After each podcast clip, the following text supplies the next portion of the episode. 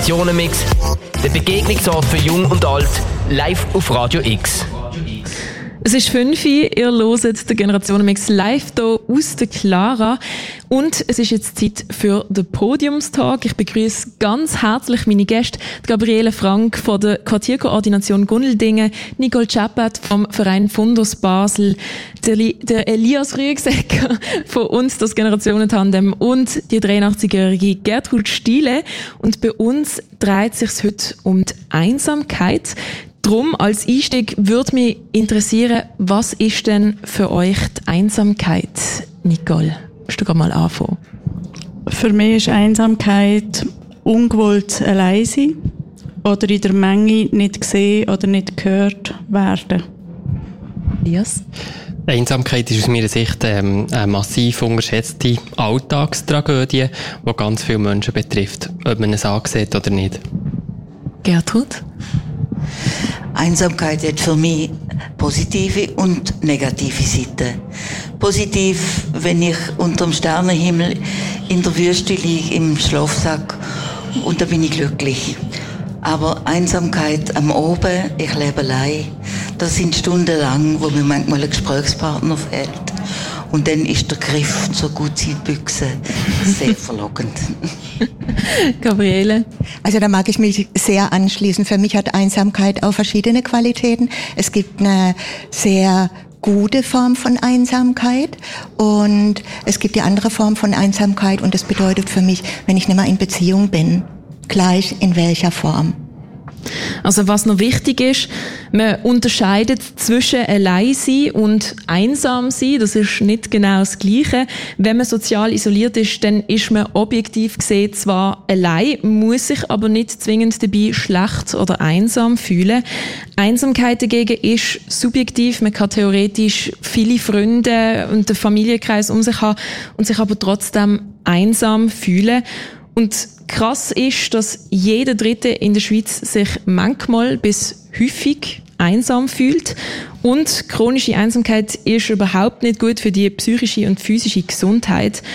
Und auch weltweit besonders betroffen von Einsamkeit sind junge Leute und Rentner, laut einer BBC-Studie. Und da würde mich gerade interessieren, wie sieht das bei dir im Bekannten- und Freundeskreis aus, Gertrud? Hast du den Eindruck, dass gewisse Leute, die du kennst, isoliert sind oder sich über die Jahre mehr zurückgezogen haben? Ja, ganz deutlich. Es ist einerseits eine Sehnsucht da, dabei zu sein, aber es kommen... Machst du das Mikrofon ein bisschen näher? Genau. Okay. es kommen wirklich auch Momente, wo sie, wo sie sehr leiden unter deren Einsamkeit. Ähm, es hat sich sehr verstärkt in den letzten Jahren. Also je älter das du wirst, desto mehr wird dein Lebenskreis einfach kleiner durch körperliche Behinderungen, durch Müdigkeit, durch Wegfühlen von der ganzen medialen Welt, also das virtuelle Kommunikationsfeld, das fällt einfach weitgehend weg. Und ich denke auch, das ganze Tempo von unserem Leben, die Langsamkeit, das widerspricht einfach der Langsamkeit, wo du drinnen lebst. Ähm, und dann, um dich zu schützen, irgendwie, äh, besteht auch in meinem Umfeld immer wieder äh, so einen Ansatz, man zieht sich zurück auf einen starren, klaren Tagesrhythmus. Und da dürfen gar nicht so viele Anregungen von außen reinkommen. Man braucht den, um sich drin noch wohl und sicher zu fühlen. Das ist mir aufgefallen. Nicht nur in letzter Zeit, sondern auch einfach ja, als Entwicklung vom Älterwerden. Und ganz wichtig ist auch die Auseinandersetzung mit dem Tod. Also, wenn ich jetzt von mir ausgehe, ich habe in diesem Jahr, und es ist erst Ende September, heute der 1. Oktober, gut, habe ich neun Todesfälle in meinem Umfeld erlebt und davon drei Suizide. Man setzt sich mit vielen Fragen auseinander und es kommt einem einfach näher. Und das ist etwas, wo junge Menschen so einfach natürlich noch nicht beschäftigt. Das ist eine Trennung.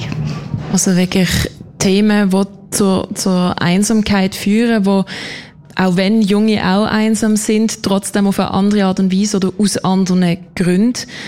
Ähm, ja. Wenn man sich jetzt einsam fühlt oder man jemanden im Familienkreis hat, wo einsam ist, man muss da eurer Meinung nach die Initiative ergreifen und die Person aus der Einsamkeit holen. Muss das die Person selber? Sollte das von außen kommen? Ähm, da würde mich interessieren, was ist eure Meinung? Elias, willst du da mal anfangen? Ja, ich denke, es ist schwierig zu sagen, dass es ähm, an einem selber liegt oder an der Gesellschaft oder was auch immer. Ich glaube, es ist alles zusammen, oder? Es braucht alles. Es braucht viel niederschwellige Angebote und Möglichkeiten, für die Begegnung zu kommen. Aber ich denke schon, dass es am Schluss auch gleich bei jedem und jeder selber auch muss anfangen. Also der, der Wille aus dem rauszukommen, ähm, ist natürlich sehr schwierig, je nachdem, wie ausgeprägt die Einsamkeit ähm, ist. Ähm, und auch häufig, weil man sie eben den Leuten nicht ansieht. Es gibt sicher eben sozial isolierte Leute und man kann vermuten, dass diese Einsamkeit groß ist und dort ist sicher gut, wenn man Angebot macht. Aber es gibt auch Leute, die sind total eingebunden auf allen Generationen, sehr viel machen, sehr aktiv sind, aber sich vielleicht gleich sehr einsam fühlen. Und ich denke, einfach Gesprächsangebot braucht es viel, Leute, die auf einem zukommen oder eben im eigenen Umfeld, dass man die Leute, die einem selber nachstehen, auch die zu diesem Thema auch mal befragt. Ja, fühlst du dich manchmal einsam? So. Du nix, Nicole? Ja, ähm, ich finde es, also mein, mein Erleben mit den älteren Leuten, die ich zusammen arbeite, ist, glaube sehr das, was Gertrud Stiele erklärt hat, dass mein Erleben ist, dass ähm, Senioren und Seniorinnen oft sehr einen eingespielten Tagesablauf haben und für Flexibles oder Neues oder Spontanes fehlt oft einfach Kraft. Und ich habe kürzlich auch ein Gespräch mit einem älteren Herr und ich bin per Zufall an seinem Geburtstag bei ihm gesehen und dann haben einige Leute angerufen und er hat über Lautsprecher mit denen telefoniert und jemand hat ihn gefragt, sollen wir die mal besuchen? Und er hat dann zögert und ich habe gefunden, ja, oder? Sicher sollen sie sich besuchen. Und das habe ich ihm kürzlich am Telefon auch nochmal gesagt. Leute diesen Leuten an, wo du, wo deine Frau noch gelebt hat, Kontakt hast gehabt, ähm, damit die dich besuchen können, weil das ist ja das, was du noch möchtest. Dann musst du nicht zum Haus aus, du musst dich nicht anziehen irgendwie mit Jacken und Schuhen und so weiter. Aber du hast ein paar Stunden, und das kann ja sehr kurz aussehen, wie die Energie halt mag, hast du aber bei dir heim. Also einerseits, ja, bin ich einverstanden, dass Senioren und Seniorinnen das, was ihrer Macht steht, ihrer Kraft steht, vor allem, dass sie das machen. Und gleichzeitig finde ich, oder fände ich es enorm strebenswert, dass wir uns überlegen, hey, wer habe ich in meinem Umfeld, wo könnte betroffen sein und dort einfach mal einen Glockenzugang machen und ein Gespräch an der Tür, weil schon nur das ähm, kann wahnsinnig viel sein. Also auch ältere Leute gehen ja oft noch selber einkaufen. Das ist so die einzige Aktivität oft, die sie haben, außerhalb von daheim, weil sie mit der Kassiererin im Migros oder im Coop oder sonst noch ein kurzes Gespräch haben. Und ich glaube, die kurzen Gespräche, die sind auch wahnsinnig wertvoll. Und aus einem Glockenzügel kann sich ja dann auch etwas ergeben. Gabriele, ähm, wer muss deiner Meinung nach die Initiative ergreifen? Ich würde sagen, alle zusammen. Und wir haben alle die gleichen Grundbedürfnisse, egal wo wir hier auf diesem Planeten leben und welche Altersstufe wir haben. Und zu diesem Grundbedürfnis gehört unter anderem Sicherheit, Autonomie, Liebe, Wertschätzung und Sinnhaftigkeit. Und von daher bin ich sehr vorsichtig, jemand als einsam zu definieren, weil dann gehe ich von mir selber aus und denke, dass das, was ich erlebe, die Signale, die ich wahrnehme, die definiere ich für mich als einsam. Einsamkeit entsteht für mich nicht von jetzt auf nachher, sondern Einsamkeit Einsamkeit entsteht im Lauf des Lebens, in der Biografie. Ich kann lange mit einem Partner zusammen sein, ein Gegenüber haben und mich trotzdem einsam in der Beziehung fühlen. Und im Außen hat man den Eindruck, hat doch noch einen Partner und eine Partnerin. Gleichwohl glaube ich auch, dass es mit Scham besetzt ist. Also wer möchte denn im Außen mitteilen, ich bin einsam, ich fühle mich allein, ich habe keinen Sinn mehr in meinem Alltag. Und ich glaube von daher auch, dass es wie wichtig ist, die Angebote zu machen, jedoch auch sich selber mal zu befragen, wie gehe ich denn mit Einsamkeit um? Was sind für mich einsame Momente? Was tut mir gut? Wer tut mir gut? Und wenn ich von mir aus weiß, was es für mich bedeutet, dann habe ich auch einen achtsamen, wachen Blick, ohne in eine Bewertung zu gehen und in die Definition auch keine Angebote überstülpen, sondern fein im Hinhören. Und das, was vorhin gesagt wurde, ist nämlich dieses, die Entschleunigung, die Präsenz des Hier und Jetzt und das Hinhören, ohne schon gleich wieder in Angebote oder in Aktivismus zu gehen. Das überfordert. Mir hat es sehr interessant gedacht, Gabriele, was du ähm, gesagt hast, also das mit dem Schambesetzen vor Einsamkeit, ich das Gefühl, das ist sehr zentral. Ich habe das fehlen ein bisschen die Vorbilder in allen Generationen, die herstellen und sagen, ich fühle mich einsam, und zwar regelmäßig. Und die Leute gibt es, aber man nimmt sie überhaupt nicht wahr. Also schon im eigenen Umfeld anzufangen, von dem zu erzählen, dass eben nicht mehr so ähm, schambesetzt muss sein. Ich glaube, das wäre ein wichtiger Schritt in der öffentlichen Arbeit. Ja. Ich erlebe das anders. Ich höre enorm viel von den Leuten, die ich Kontakt habe, dass sie einsam sind. Und ich glaube, es ist auch nicht, also manchmal frage ich vielleicht auch, gerade wenn ich jetzt erweise von jemandem, der neu verwitwet ist, ähm, dort ist das Loch am grössten. Aber ähm, also das ist sehr oft Thema eigentlich im Gespräch. Ich erfahre dann auch, ah nein, weisst, ich tue WhatsApp mit allen. Da läuft den ganzen Tag das Telefon, oder? Und die sind dann, die fühlen sich eingebunden, obwohl sie alleine daheim sind, sind sie eben gleich mit der Welt am kommunizieren. Aber das ist bei uns ist das sehr vieles Thema in den Gesprächen. Interessant ist auch, ähm, zum Beispiel in England gibt es ja ein Ministerium dafür, für Loneliness, also für Einsamkeit. Und das wird dort wirklich eigentlich anerkannt als, als Krankheit oder als etwas, wo man dagegen vor muss gehen. Haben die dann das Gefühl, das müsste hier in der Schweiz vielleicht auch sichtbarer sein oder ein bisschen das, das Stigma wegnehmen, dass, dass man sich auch mehr traut zu sagen, ja, ich bin einsam. Ähm, Gabriele. Ja und nein. Für mich stellt sich die Frage, was bedeutet denn Einsamkeit? Welche, es ist eine Wertung drin.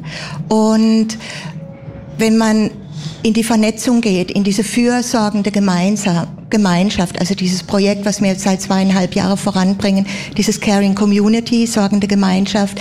Das heißt, miteinander, füreinander sichtbar bleiben. Und es ist ja nett, wenn es jetzt so eine Universität gibt oder so eine Studie gibt. Und da frage ich mich, ja, man erhebt Daten, man forscht, und was konkret, wo ist das Ohr, wo ist die Fragestellung direkt an die Personen, die einsam sind?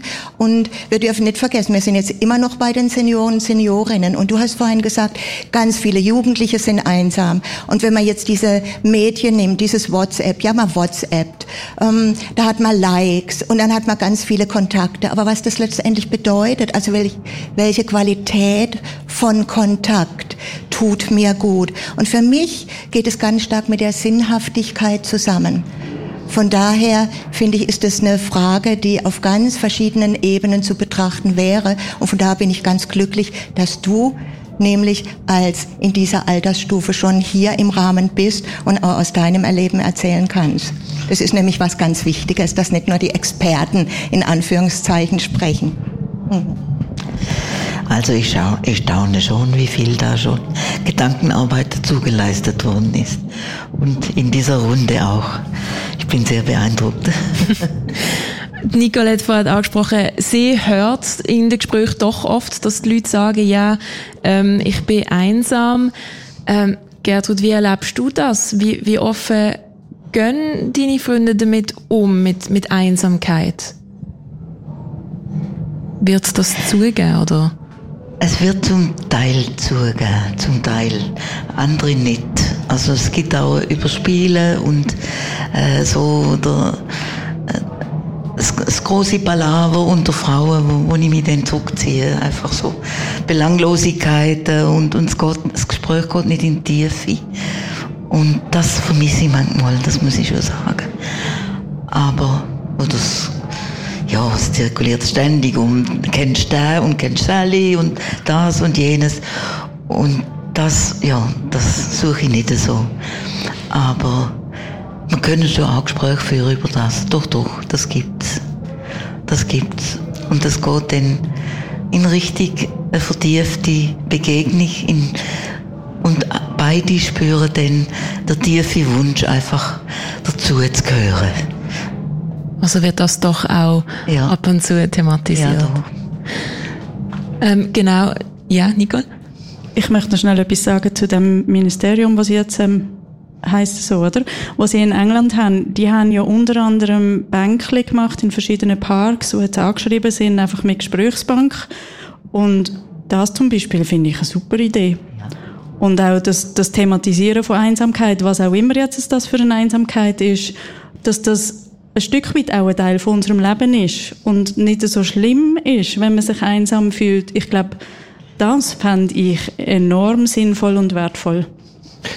Ich finde das sehr, sehr unterstützenswert, dass wir in Thun äh, so ein Zuhörbänkchen auch im Bahnhof ähm, hergestellt, eben genau mit der Idee, oder, dass man so niederschwellig einfach herhocken kann und das ähm, wird äh, in dem Sinn wirklich auch wahrgenommen und parallel dazu haben wir auch so Runden, wo wir nennen, wie geht es dir, wo man kann zusammenkommen und die Fragen ähm, wirklich diskutiert können werden, dass man sich austauschen kann über die Fragen, wie vorher eben, du Gertrud, du hast gesagt, ähm, wo eine Teufel geben, oder? Ja. Ähm, und ich denke, du hast ja vorher ähm, angesprochen, dass du es viel wahrnimmst, dass die Leute auf dich zukommen und sagen, mal, ich fühle mich einsam und so. Äh, das klingt so wie nach Hilfeschreien auf eine Art ja auch, oder? Dass die Leute eigentlich wie Kontakt suchen und es ja dann wie einfach auch eben so ein Angebot braucht, oder, was sie können wahrnehmen können, wenn sie sonst im Umfeld nicht so viele Möglichkeiten haben. Aber es braucht eben wahnsinnig individuelle Angebote, weil je älter oder unmobiler das jemand wird, desto eingeschränkter sind auch die Möglichkeiten, die er hat oder sie hat. Und, was wir immer auch noch überlegen, das Angebot am Schluss lenkt ja gesellschaftlich gesehen der gleiche. Am Schluss können wir nicht einfach Angebot um Angebot kreieren, für dass die Leute nicht einsam sind, sondern es muss ein Bedürfnis aus uns allen, aus, aus uns als Gesellschaft heraus sein, dass sich niemand muss einsam fühlen über eine längere Zeit, weil das macht krank, oder? Also ich glaube, es hat ja auch ganz viel mit Sinnhaftigkeit zu tun. Und Einsamkeit, denke ich mir, passiert dann, wenn ich keinen Sinn mehr sehe, wenn ich keine Wirksamkeit mehr sehe, wenn ich mh, mm, reduziert werde. Und vorhin konnte man das ähm, Porträt hören von der Gertrud und ich fand es sehr beeindruckend und für mich ist es so ein Symbol von einer aktiven Frau, ihr Leben lang immer noch außen in Beziehung treten, offen sein für Neues, sich einstimmen können, sich anpassen auf Neues und es ist nicht jedem gegeben. Von daher zeigt sich da schon auch dieses, wenn ich in Resonanz bin, wenn ich gesehen werde mit dem, was ich kann und wenn ich nicht reduziert werde, sowohl im Alter als auch in jungen Jahren, auf das, was ich nicht kann. Und von daher habe ich da ein bisschen eine andere Haltung. Ich finde nicht, dass es ganz viele Projekte und Angebote bräuchte, sondern was ich mir wünschen würde, wäre, wir haben jetzt demnächst im Gundeli die schweizweite Tagung Vielfalt im Tun wo es um das Thema Caring Community geht, sowohl im Gesundheitsbereich, sozialen Bereich, auch ganz verschiedene Ansätze im Quartier. Und ich glaube, es geht eher darum, wünschen würde ich mir, wenn all diese Organisationen, die es schon gibt, wo überall Menschen sitzen, die sich zu diesem Thema wie auch immer schon engagieren, wenn alle die zehn maximal Prozent ihrer Stelle sich diesem Thema widmen würden, und zwar mit den Betroffenen. Ich habe immer ein bisschen ein ungutes Gefühl, wenn man für jemand ein Projekt entwickelt. Ich finde es wichtig, und es ist ja auch Caring Community, dieses Miteinander von bottom up und die Partizipa das Partizipative ist was ganz, ganz Wichtiges. Und von daher fände ich das toll, wenn all diese Stellen fünf bis zehn Prozent hätten. Wir haben vorhin den Herrn Cheney hören dürfen. Wäre vielleicht so mal eine Idee, dann würde es nämlich nicht mehr kosten. Ich habe vor meinem Büro ein Bänkchen von der Lena, ein ganz buntes Bänkchen. Und auf dieser Bank, da ist kein Thema, auf dieser Bank sitzt jung und alt und ich glaube, es braucht in dem Beispiel auch mit Bänkchen, sind wir im Außenraum. Die Einsamkeit drinnen, die erlebe ich nicht, wenn jemand zurückgezogen ist. Da brauche ich schon jemand, der Kontakt hat. Da braucht es eine Aufmerksamkeit, ein Hinhören, ein Entschleunigen und es braucht auch den Mut. Und da weiß ich nicht, Gertrud, wie du das siehst. Ich weiß es von meinen Großeltern es ist eine Generation, die ist es nicht unbedingt gewohnt, über die Emotionen und die Gefühle zu sprechen. Es fällt auch jungen Leuten nicht immer leicht. Und von daher braucht es wie eine Brücke.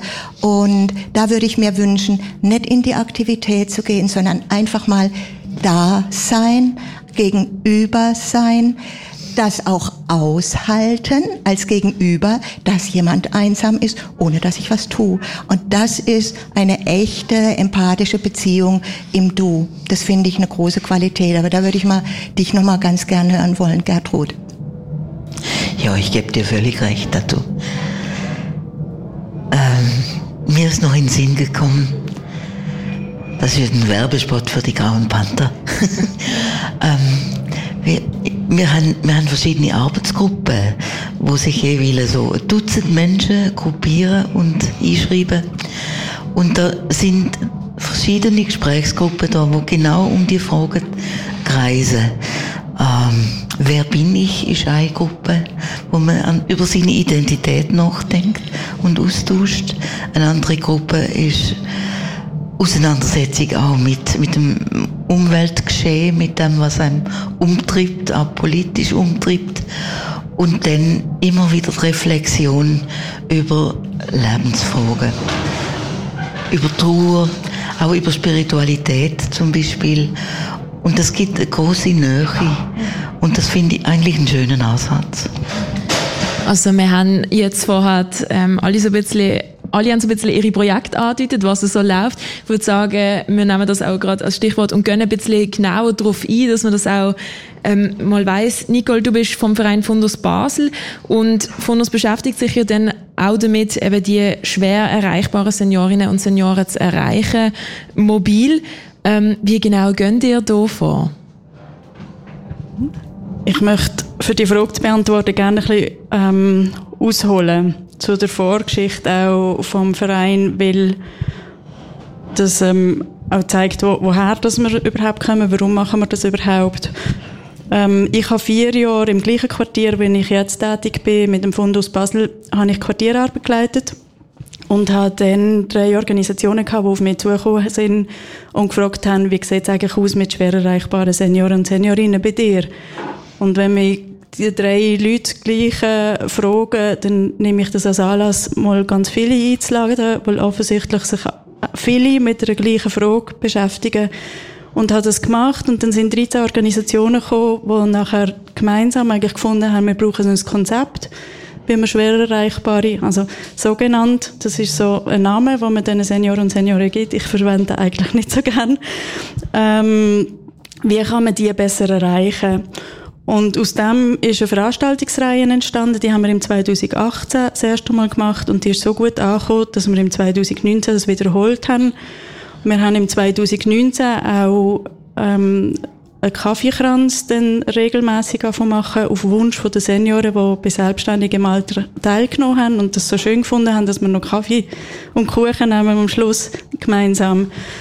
Und am 19 haben wir einfach gemerkt, dass die Arbeit eigentlich wahnsinnig wichtig ist und dass wir einen Weg finden, wie wir das weitermachen können. Und darum haben dann Leute aus, aus dem Netzwerk, also Fachpersonen und Seniorinnen aus dem Quartier, den Verein Fundus gegründet. Ich habe das Konzept geschrieben, ich habe Gelder generiert, vor allem bei Stiftungen, dass wir die Arbeit können weitermachen können. Und da sagt ihr, Jetzt habe ich schon ein bisschen gesagt, was machen wir? Wir machen einerseits Netzwerkarbeit. Also meine Arbeit basiert immer auf der Zusammenarbeit mit etwa 20 Organisationen aus dem Altersbereich.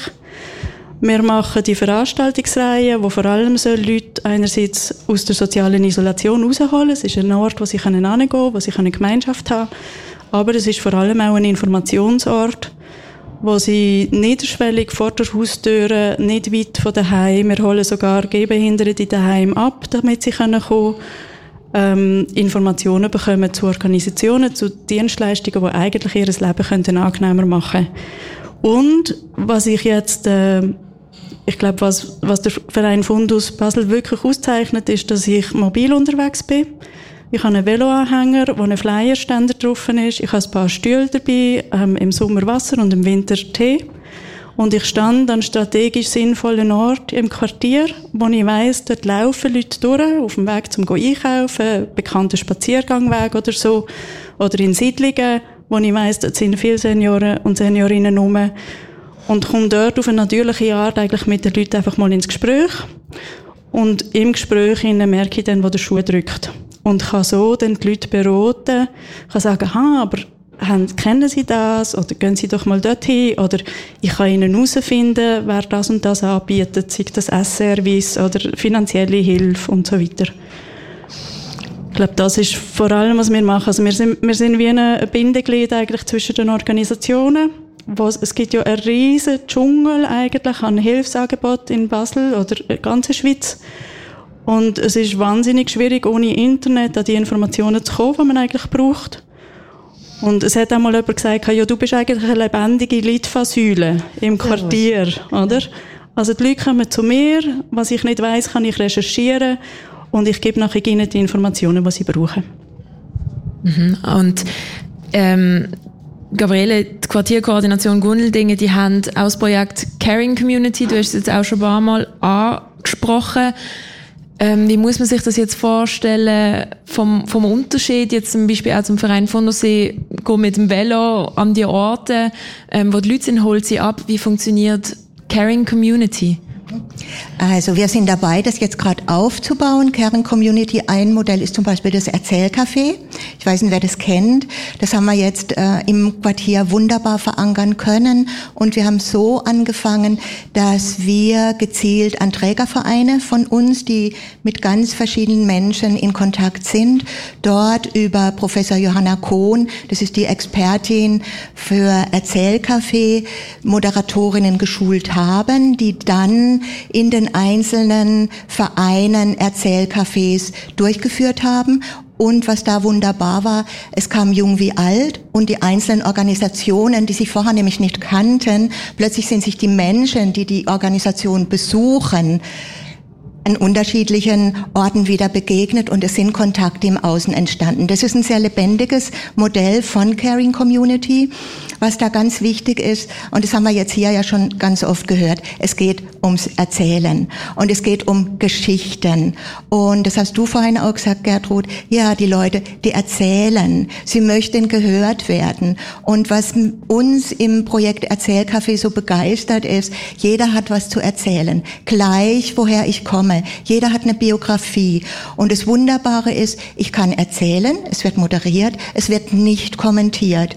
Ich kann erzählen, erzählen und ich darf zuhören. Das werden wir jetzt weiter ausbauen als ein weiterer Strang. Und der nächste wird sein, dass wir im Quartier mit der Fachhochschule, wir werden auch unterstützt durch das Netzwerk Erzählcafé Schweiz und Mikrokulturprozent, die sehr begeistert sind, wie wir das im Quartier umsetzen. Und wir möchten ganz gezielt mit Schlüsselpersonen und mit den Menschen, die in den Situationen sich befinden, durch das Quartier nochmal gehen mit verschiedenen Vorstellungen. Da mag ich jetzt an der Stelle noch nicht mehr sagen. Ähm, aber es ist was Partizipatives, das ist uns extrem wichtig. Und der Außenraum, es soll sichtbar werden. Also das ist für uns auch was ganz Wichtiges. Das sichtbar sein, sichtbar machen, mit den Menschen kommunizieren und ganz schnell noch zum Schluss, weil sonst kann ich kann sehr weit noch ausholen. Mm, Kerncommunity ist eine Wertehaltung. Also sorgende Gemeinschaft, ich habe es vorhin schon mal gesagt, es geht um Ökologie, Ökonomie, es geht um Gesundheit, es geht um soziale Teilhabe. Es ist eine Wertehaltung. Es bedeutet, wie gehen wir miteinander um? Sind wir bezogen oder sind wir in Konkurrenz? Ist meines besser als das deine? Oder finden wir die Schnittmenge? Wo können wir uns bereichern? Wo können wir uns befruchten? Wo weiß ich etwas nicht? Aber die Person weiß was und wir sind wieder in der Kompetenz. Das ist was extrem Wichtiges im Ansatz. Ich glaube, da lasse ich es mal, sonst nehme ich zu viel Raum mit diesem Teil. Ähm, Elias, beim, beim uns, beim Generationen-Tandem, es hat ja schon im Namen, ähm, das ist wahrscheinlich eben auch der grösste Unterschied zwischen, zwischen Fundus und zwischen Caring Community, zwischen dem Erzählcafé. Es ist jetzt wirklich, es geht um die Generationen. Magst du mal erzählen, was ihr beim und Generationen Tandem alles macht? Ja, und das Generationen-Tandem gibt es seit 2012 wahrscheinlich von Anfang an wirklich die Idee gewesen, die Generationen in Dialog zu bringen. Ähm, Austausch auf Augenhöhe zu leben über jenste Themen, ähm, aber eben einfach Angebote zu haben für die verschiedenen Generationen. Und wir haben so verschiedene Standbeine. Ein Kern von uns ist äh, unser Magazin, wo wir Print und Online rausgeben. Online und multimedial aktuell www.generationentandem.ch, wo man äh, immer wieder spannende Beiträge eben aus Sicht von einer jüngeren Person und einer älteren oder einer mittelalten, mitteljungen und so weiter. Es gibt ja ganz viele Generationen unterdessen, ähm, kann lesen, wo man ihre Perspektive auf die Welt sehen, sie einen Perspektivenwechsel auch machen.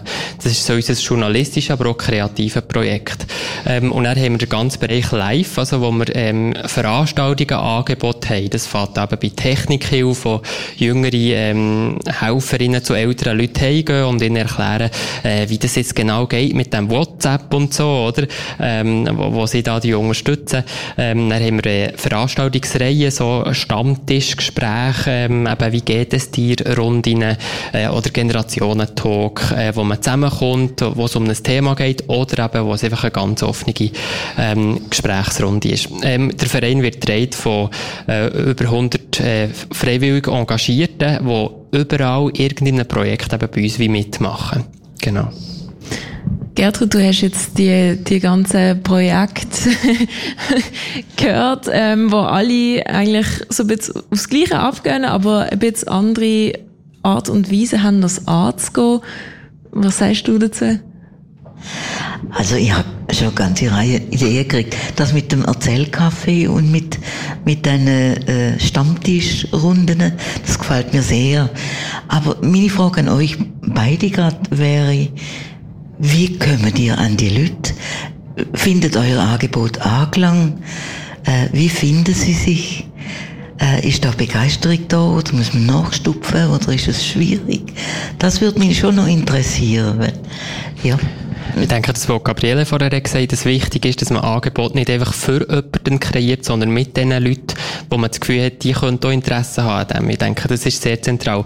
Und für ganz ehrlich zu sein, das klingt mal mehr oder mal weniger. Und manchmal ist etwas ein bisschen konstruierter, als dass man etwas halt wie am, grünen Tisch erfindet. Und nachher ist die Frage, ob es dann wirklich passt. Aber eben, ich denke, Schlüssel ist schon die Partizipation. Dass man am Anfang, wenn man eine Idee hat, oder am besten eigentlich zuerst Leute hat, die motiviert sind und auch Zeit haben, zu sagen, ich will mich engagieren und so Verantwortung noch übernehmen, dass man dann mit ihnen zusammen Projekte initiiert. Ich kann einfach ein kleines Beispiel geben, das mit dem Thema Alleine sein und Einsamkeit zu tun hat. Ähm, vor, vor ein, zwei Jahren ist so eine neue Studie rausgekommen zum Thema Einsamkeit, die aufgezeigt hat, dass vor allem auch Jüngere betroffen sind vom Thema. Und dann habe ich das bei unserer Redaktion in die Runde gegeben, ein sogenanntes Generationen-Tandem gefunden und gesagt, ja, komm, mach doch dir etwas zu dem Thema Einsamkeit, das ist ja so schlimm und so. Und dann ist ein Beitrag von ihnen entstanden zum Thema Alleine sein und wie wunderbar das alleine sein ist. Und ich finde, das zeigt ja, dass einfach wie, wenn man gewisse Offenheit hat und nicht wie sagt, es muss das am Schluss entstehen, dass der Prozess offen ist, wo das Resultat, wo es nachher geht, ich denke, dann sind wir gut unterwegs, anstatt wenn wir etwas konstruieren. Und sonst sind wir auch einfach in einer Konsumhaltung, oder? Da hat man ein Angebot und man muss die Leute suchen, die müssen kommen wenn man es auch partizipativer macht, dann habe ich das Gefühl, das ist ein guter Schlüssel. Also, darf ich dir auch noch antworten? Oder ja, wolltest gerne. du erst was sagen? Also. Ich sag's nachher. Gut. Die Erzählcafés sind besucht. Die Leute kommen. Wir machen das in der Zeitung, in der Gundeldinger Zeitung, also in ja. unserer Quartierzeitung. Die ist einfach für uns das Instrument. Und wir haben dort gestartet, an den Orten, an denen die Menschen schon sind. Also wir haben Trägervereine gewählt wie Subenchill, ja. äh, Treffpunkt für Stellenlose, das Familienzentrum, die Kirche, ähm, um dort anzusetzen an einem Ort, an dem die Menschen sich schon bewegen, am K5, Zentrum, also mhm. kennst du, ich sehe dein Nicken und haben dort unter bestimmten Themen, also meine erste Reise oder ähm, was war mein äh, schönstes Erlebnis, wo jeder was dazu sagen kann, haben dieses Angebot gemacht, ganz offen. Und Erzählcafé wird, wie gesagt, moderiert. Und niemand muss etwas erzählen. Ich darf auch zuhören. Und ich muss mich dafür nicht rechtfertigen oder erklären über das, was ich erzähle. Unsere Erfahrung ist, der Bedarf ist immens. Wir starten jetzt den nächsten Durchlauf, indem wir wieder Moderatorinnen schulen. Wir haben neue Organisationen, die da gern mitmachen möchten. Und wir haben die Moderatoren, Moderatorinnen bewusst in den Organisationen geschult, um die Nachhaltigkeit zu sichern. Und das Schöne war, der Treffpunkt Gundeli hat ein Erzählcafé gemacht mit dem Familienzentrum. völlig anderes Klientel.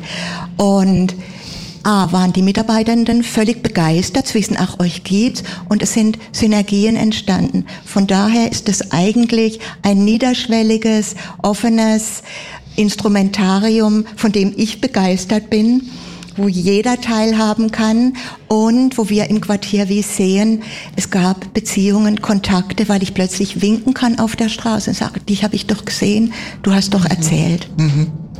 Also das ist ein großartiger Ansatz. Und das mit den öffentlichen Gesprächsbänkle, das müssen wir festhalten. Das ist wirklich eine gute Idee. Ähm, aber es denkt mir, haben etwas, du hast etwas Interessantes angesprochen, Gertrud. wie holt ihr denn die Leute ja. ab? Eben, wenn alles wird digital gemacht, ähm, die Jungen sind auch ja, digital hauptsächlich unterwegs. Es wird alles immer mehr digital gemacht, aber die ältere Generation ist doch noch hauptsächlich analog unterwegs. Eben, wie, wie kommt man denn an die Leute? Also, du hast gesagt, du, ihr geht an die verschiedenen Orte, Super und Chill und K5, wo die Leute sind. Du hast gesagt, du gehst auf die Strasse, ähm, wo, wo die Leute vorbeilaufen, Nicole, und ähm, wie sieht es bei euch aus, Elias? ähm, ja, ich denke, bei uns melden sich viele Leute über äh, Mund-zu-Mund-Propaganda oder was auch immer, dass sie bei uns freiwillig sich engagieren wollen. Aber wir haben auch Angebote, wo wir ähnlich eben zu Leuten her, ähm, und so.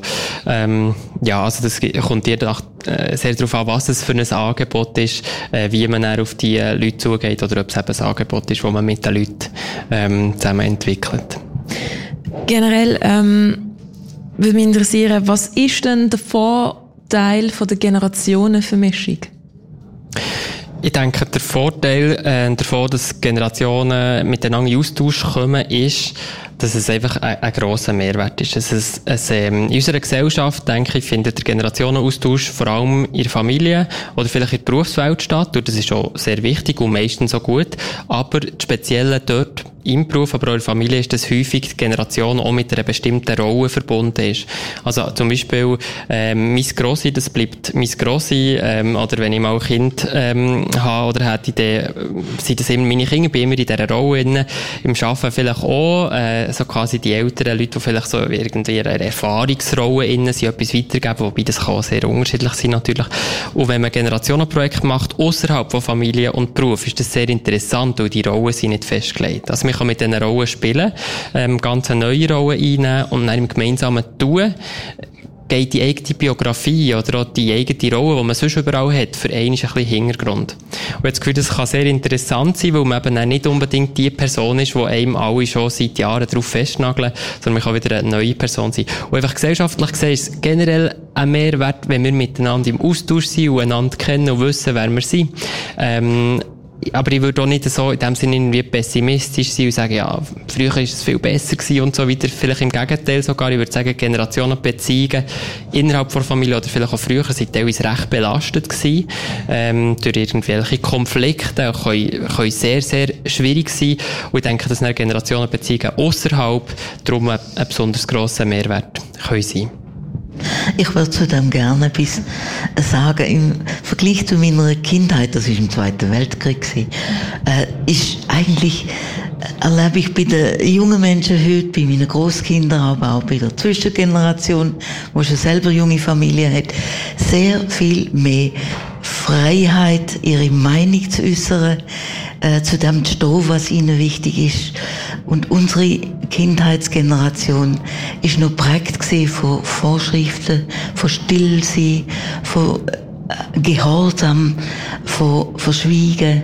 Als ich geheiratet habe, hat meine Mutter zu mir gesagt, Gertrud, jetzt kommt Zeit, da musst du dulden, leiden, schweigen. Und Brutal. und, und da besteht sehr viel mehr Freiheit. Einfach im Austausch. Das ist enorm wichtig, was du jetzt gesagt hast. Ja. Denkst du, das ist eben ähm, vielleicht auch ein guter Einfluss, der von den ja. gegenseitigen Generationen kommt? Ja, sehr. Ja, man kann viel offener miteinander umgehen und auch Grenzen setzen. Man sagt, da mache ich nicht mit und das finde ich gut. Früher hat man geschwiegen und sich nicht traut. Das ist auch in anderen Kulturen so. Ich bin Ethnologin. Das zieht sich durch. Ja. Ich glaube, wir unterschätzen die ältere Generation auch oft. Also das ähm, muss ich mir selber an Nase nehmen. Ich habe kürzlich, wo wir Kaffeekranz hatten und in grösserer Runde gesessen sind und diskutiert haben, habe ich gestaunt, über was für Themen, dass ich mit fast 90-jährigen Leuten, die wahnsinnig immobil eigentlich sind und Mühe haben zum Reden, was wir für Themen diskutieren. Oder? Wo mich genauso beschäftigen und betreffen, also Architektur in Basel und so weiter und so fort, wirklich querbeet, wo ich gemerkt habe, hey, die sind komplett up to date eigentlich, was in dieser Stadt passiert. Mhm. Und ich glaube, dort äh, können die Generationen auch, also einerseits das, unsere Vorurteile ihnen gegenüber wieder abbauen und sagen, hey, ist im Fall nicht so, wenn ich das, wenn ich die Leute eingeschätzt habe. Und andererseits aber auch das gegenseitige Lehren. Also ich habe während der Ausbildung, während dem Studium zur soziokulturellen Animation, habe ich auch mal ein Interview führen mit Leuten ähm, ab 80, glaube Und ich bin so berührt gewesen, nach jedem Gespräch. Die Leute haben mir von ihrem Leben erzählt und ich bin so beschenkt worden. Also schlussendlich kann ich sagen, ich habe so viel aus dieser Woche rausgenommen, aus all diesen Gesprächen für mein Leben. Und ich glaube, das kann auch stattfinden, wenn wir, wenn wir den Generationen gegenseitig uns wieder zuhören. Was ich sehr wichtig auch finde, und es geht in die Richtung, wo du jetzt auch geredet hast, ist das Thema von Altersdiskriminierung, oder? Also, man kann natürlich verschiedene Altersgruppen diskriminieren. Ich denke, bei älteren Generation ist das ein grosses Thema, weil gesellschaftlich gesehen, was ist der Wert der Alten, oder? Sie arbeiten ja nicht mehr, sie kosten nicht viel, wenn wir jetzt vor allem betreffend Generationen über, äh, über Finanzierung von AHV, Revision und so weiter reden. Ich denke, das ist sehr wichtig, dass wir das massiv ähm, kritisieren, oder? Das, ähm, oder wirklich gegen Altersdiskriminierung die wirklich aufstehen und das Wert, oder wirklich sagen, jeder Mensch, egal welches Alter das er hat, hat sein ganz eigen und ganz besonder, besonder Wert, oder? Und ich denke, das ist ähm, sehr wichtig, egal welches Alter das man hat, das ist halt häufig äh, schon eine Hilfe, dass man irgendwie probiert, wenn man sieht, ja, die Person ist jetzt etwa 80, oder? Dann tut man sie irgendwie in eine Schub Schublade rein. Und wenn man aber mit den Leuten redet, dann merkt man, ah, da ist jetzt ganz eine andere Geschichte im Hintergrund, als ich vielleicht hätte gedacht. Und darum ist sicher eben das, das ähm, gemeinsame Gespräch auf die Leute zugehen, mhm. äh, die Vorurteile ähm, in unseren Köpfen abzubauen, sicher sehr wichtig. Ich würde auch noch sagen, man haben ja jetzt in den letzten Monaten ein wunderbares Beispiel mit der ganzen Klimadebatte. Wer geht da auf die Straße? Am Anfang waren es die Jungen und mittlerweile gehen aber auch Ältere mit. Und was ich da sehr beeindruckend finde, ist, diese Sinnhaftigkeit und diese Verantwortung, jung wie alt für die Zukunft. Also viele ältere Leute, ich bin ja selber auch schon 62, mm, die wie sehen, wir haben eine Verantwortung für unsere Kinder oder für unsere Enkel und wir engagieren uns. Und gleichzeitig gibt es hier, ohne dass irgendjemand ein Projekt lanciert hat, eine Bewegung, die im Sinn, in der Verantwortung gemeinsam getragen wird. Und da haben ganz, ganz viele schöne Begegnungen stattgefunden. Und ich habe bei uns, also bei uns im Quartier, muss ich sagen, gibt's viele, viele, viele gute Ideen von jungen Leuten, die, es gibt zum Beispiel den Werkhof, das ist so ein alternatives Projekt, und der Werkhof ist neben einem Altenheim. Und am Anfang war so die Sorge, hm, das sind so die Jungen, die basteln, Urban Agriculture, was machen denn die da? Was, dann haben sie da noch eine Kompostanlage. Und mittlerweile war das so, dass die älteren Leute gekommen sind und haben den Kuchen gebacken. Ge mhm. Einfach ohne, das geht über das Sichtbarsein, über das Sehen und dann aktiv werden. Und von daher würde ich wie nochmal schnell da anknüpfen, was du vorhin gesagt hast. Du bist nämlich von dem, es geht immer mehr online. Es geht immer mehr, das war ja so dein Eingang. Und ich finde die mobile Jugendarbeit, ich habe vorhin nicht gehört, was der Michel Eisele gesagt hat, aber ich weiß, dass die mobile Jugendarbeit ein großartiges Projekt hat. Das ist die Sackgeldbörse. Und dort bringen junge Leute, Sackgeld, weil es ganz wenig kostet, bringen älteren Leuten, ab wann man auch immer älter ist, genau diese Techniken bei, damit die Scheu verloren geht. Und die GGG macht es genauso, dass sie schult. Das finde ich auch was ganz Wichtiges. Und eins möchte ich einfach noch schnell anmerken. Das, es gibt, das ist mir sehr wichtig. Soziale Teilhabe bedeutet auch, ich muss sie mir leisten können. Und es gibt viele ältere Leute, die verfügen und auch gerade Frauen nicht über die finanziellen Mittel an kulturellen Veranstaltungen teilzunehmen. Und wenn ich jetzt sehe, was im öffentlichen Raum im Moment passiert, dann äh, wird immer mehr ausgestuhlt, ist alles wunderbar.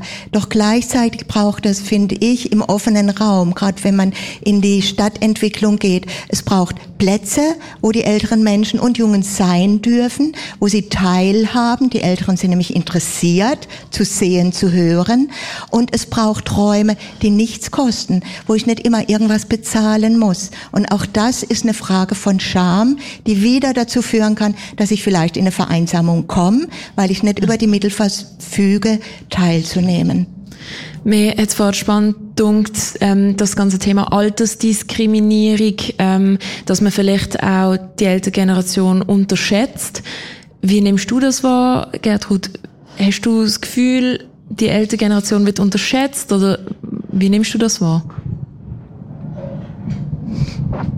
Also so in dem Sinn, ihr persönlich nimmt das nicht so wahr. Nein. Ähm, es wird, sie losen, die Jungen losen auf meine Geschichten, sie sitzen gerne an meinem Tisch, sie kopieren meine Rezepte, sie wollen meine Gedichte und meine Geschichten hören. Ähm, und bei anderen, ja, Nein, ich nehme es eigentlich nicht so wahr. Nein. Also deine Wahrnehmung geht da eigentlich auseinander. Ähm, wir, wenn ich auf die Uhr schaue, wir haben nicht mehr so viel Zeit. Ähm, ich möchte aber trotzdem noch etwas ansprechen, wo wir ähm, ja nicht dürfen vergessen, wenn wir auch von Einsamkeit reden. Corona, es ist für uns alle eine Herausforderung gewesen, sich müssen im Lockdown zu isolieren. Die einen, die haben das können besser wegstecken, die anderen weniger und besonders schlimm ist es wohl auch für die gesehen, die zum Beispiel in einem Pflegeheim gesehen sind und keinen Besuch haben dürfen kriegen. Ähm, Gertrud, wie ist für dich die Zeit gesehen? Es war schlimm gewesen, allein am Tisch zu sitzen, vor meinem einsamen Teller und die Familie und die, die mir Einkäufe besorgt haben, die sind bis an die Türschwelle gekommen. Und wenn ich mal spazieren gegangen bin, hätte es können sein, dass meine Tochter ist Staubsaugen. Oder sonst irgendetwas löbt. Äußerlich ist alles gut gewesen, aber ich habe mich wirklich sehr allein gefühlt. Und dann habe ich winzige Spaziergänge gemacht halt mit meinem Rollator. Und habe aber eine Welt im Kleinen und im Nahen entdeckt. In allem, was ins Wanken gekommen ist durch die ganze Corona, habe ich gesehen, es gibt ja einen Frühling. Und der ist einfach konstant und treu ausgebrochen mit jeder Tulpe. Und ich habe die jeden Tag besichtigt in ihrem äh, Blüte- und Verblühstadium und habe mit ihnen geredet. Und habe Spaziergänge gemacht und habe mich getroffen mit Leuten im Park. Ich habe mich mit meinen Enkeln getroffen äh, auf der längsten Parkbank, wo es gibt, am Rüttimeierplatz. Also die ist durch mitgenommen, das Picknick und das Trinken und dann haben wir zusammen dort Mittag gegessen. Und das Schöne daran ist, dass sich das erhalten hat. Wir haben uns neu entdeckt in der Corona-Zeit. Aber ich weiß, dass andere unendlich gelitten haben. Also auch körperlich. Die Dementen in der Heim, die sind also wirklich katastrophal dran gewesen. Und sie haben unglaublich schnell abgebaut. Auch die körperlich Kranken. Keine Bewegung, einsame Mahlzeiten in ihrem Zimmer. Äh, an ihre, sie haben nicht einmal raus dürfen, nicht monatelang. Und das ist einfach die Ängstlichkeit, die hockt in ihnen bis heute. Sie trauen sich immer noch nicht. Also ich habe verschiedentlich umgefragt in Gruppen das nimmt so ab, einfach der Wille, sich zu beteiligen. Ähm, das ist etwas, wo ganz tief in drin steckt, die Ängstlichkeit jetzt. Und wie könnte man denn die Ängstlichkeit wegnehmen? Also einfach ermutigen, gegenseitig. Ich denke, durch, durch Telefonat wenn es schon online nicht möglich ist, mit Alten ins Gespräch kommen, durch Telefonat, durch WhatsApp mit den Jungen, durch Ermutigung, komm doch mit, mach doch das. Wir treffen uns oder sitz wieder mal an meinem Tisch, ich ziehe ihn so lang aus, wie es geht, damit wir genügend Abstand haben.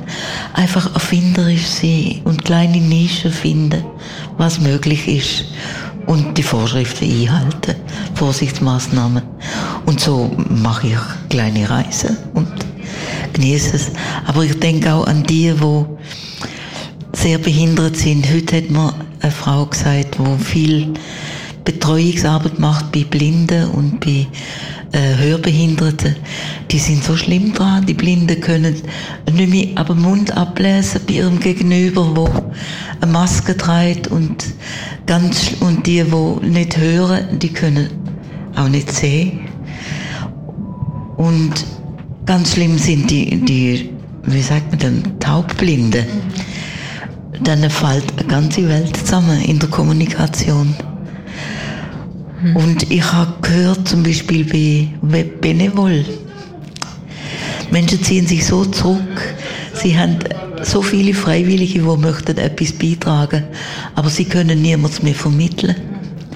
Das ist ganz akut offensichtlich. Genau, und ähm, Menschen ziehen sich zurück, ziehen sich isolieren sich. Ja das tut ja auch eure Arbeit erschweren. Also wie, wie ist das jetzt zum Beispiel bei dir, Nicole?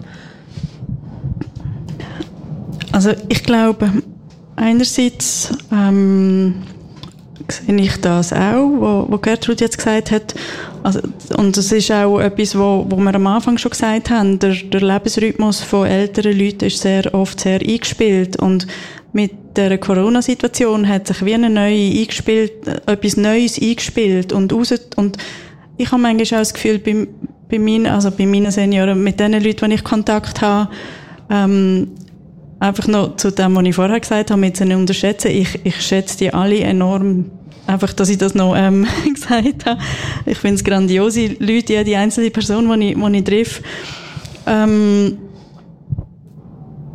und, und ich, und ich habe manchmal aber bei vielen auch das Gefühl, eigentlich warten sie ja auf das Sterben. Bei einigen habe ich das Gefühl, sie warten auf das Sterben. Und jetzt ist das Corona gekommen und jetzt hat ein anderer Tagesablauf irgendwie Platz genommen. Und jetzt sollte ich wieder aus dem raus. Eigentlich will ich ja gar nicht mehr. Und das hockt zum Teil recht fest drinnen. Und gleichzeitig erlebe ich auch eine enorme Offenheit. Also seit ich den Kaffeekranz endlich wieder machen darf, habe ich Leute wie nie, die kommen. Also viel mehr als letztes Jahr. Und sie kümmern sich ziemlich gar nicht um Corona und Corona-Massnahmen. Ich sage immer, sie müssen alle so machen, wie es ihnen wohl ist. Wer will eine Maske haben, hat eine Maske an. Wer will Abstand halten, hat Abstand. Aber das sind eigentlich die älteren Leute, die, die nichts dergleichen tun. Also, die mich am liebsten würden umarmen oder sicher Hand geben und so, wo ich ja dann nicht zulasse. Oder Hand geben, muss ich sagen, wenn sie das explizit wollen, vielleicht brauchen sie auch einfach den körperlichen Kontakt, den sie ja auch nicht haben. Ähm, ich kann noch etwas dazu sagen, wenn ich noch darf. Jetzt muss ich schnell studieren, was das war. Ähm, ah, was ich auch noch sehr stark erlebe, und das finde ich erschreckend, ist die jüngere Generation, also Töchter und Söhne von den älteren Leuten, die sie hindern, am wieder am sozialen Leben teilnehmen. Also ein Beispiel, das ich habe, wir haben jetzt am Dienstag eine Veranstaltung gehabt und ich habe der Tochter von jemandem, der in Riechen wohnt, habe ich einen Flyer im Briefkasten da und die Tochter ist Ärztin und die hat gesagt, ihre Mutter dürfe nicht kommen, weil das findet ja in der Aula statt vom Schulhaus, wo letzte Woche, wohlbemerkt, Kinder sind drinnen gewesen. Also die Übersorge, wo eigentlich ein bisschen die ältere Generation auch bevormunden möchte. Nein. Ja. Erlebst du das auch? Das kann ich sehr bestätigen, ja. Das passiert immer wieder. Es ist einfach eine übermäßige Sorge von der, von der Tochter-Sohn-Generation. Äh, und das finde ich nicht gerecht. Also da wäre ich mich persönlich. Ich nehme dann mit Eigenverantwortung, die einem abgesprochen wird. Quasi. Ja, ja. Also da würde ich gern anknüpfen. Für mich ähm, ist es wieder ein Zeichen von den Grundbedürfnissen. Also was steht denn hinter der Angst? Hinter der Angst steht ich habe keine Sicherheit mehr. Und wenn wir jetzt mal schauen, welche Informationen wir bekommen, dann sind die nicht unbedingt dazu geneigt, dass wir sicher werden. Und dieses Beispiel von den, ich finde, die Kinder oder die Enkel sind immens gefordert. Also eine Tochter, die nicht möchte, dass ihre Mutter dahin geht, das ist die Sorge. Das ist die Sorge, ähm, dass die Mutter gesund bleibt. Was das natürlich bedeutet, das steht noch mal in einem ganz anderen Kontext. Und ich glaube, ähm, wir sind alle Anfänger mit Corona. Wir haben keine Erfahrung. Wir können nicht auf irgendwelche ähm, Erfahrungen zurückgreifen. Und das gilt für uns alle. Das ist zumindest mal, sage ich, der gemeinsame Boden. Was bei uns war noch, ähm, ich war, ich habe das Büro nie zugemacht. Also ich bin nicht ins Homeoffice, weil unser Motto war, sichtbar bleiben, niederschwellig präsent bleiben. Und die Leute, die kamen und ich kann einen Augenkontakt haben. Ich kann immer irgendwie in einer Form noch sagen wir mal, in Beziehung bleiben. Und das andere komme ich nochmal schnell auf das Erzählcafé. Ich ähm, muss die kurz leider bremsen. Ja. Mit einem Blick auf die Uhr müssen wir uns langsam leider ans Ende begeben. Ähm, aber ich würde euch ganz kurz noch zum Schluss fragen, vielleicht können das in einem kurzen Satz beantworten. Was braucht es in eurer Meinung noch, um im Alter gut in die Gesellschaft integriert zu leben? Oder was würdet ihr euch wünschen, ähm, Nicole? Leute, die einfach mal bei den Nachbarn gehen, gehen klingeln. Elias? Ähm, diverse Angebote, die die Menschen von allen Generationen verbinden und die Altersdiskriminierung, die jetzt Corona natürlich verstärkt. Corona ist selber altersdiskriminierend, dass man das probiert mit Angeboten, die auf Distanz funktionieren, jetzt zu pushen und äh, da ganz viel macht. Gertrud?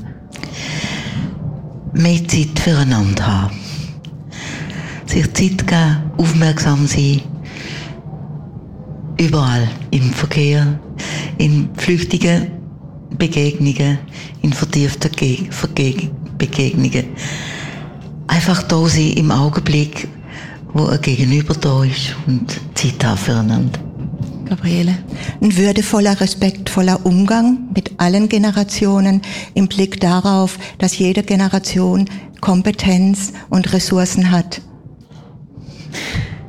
dann bedanke ich mich ganz herzlich bei euch. Also es ist wirklich geflogen, ganz spannend. Wir hätten noch ganz lang können weiterreden Leider müssen wir hier die Bremse ziehen. Ich bedanke mich ganz herzlich bei euch, dass ihr da sind. Gertrud Stiele, Nicole Chapat, Elias Rüegsecker und Gabriele Frank. Ähm, ja, und das ist auch heute schon wieder gesehen mit dem Generationenmix Live da aus der Clara am Internationalen Tag der älteren Menschen. Der Talk und auch alle Beiträge, das kannst du dann noch nachhören auf radiox.ch. Ich verabschiede mich heute auch. Ähm, dich durch die letzten zwei Stunden begleitet hat Noemi Keller. Generationenmix, der Begegnungsort für Jung und Alt, live auf Radio X.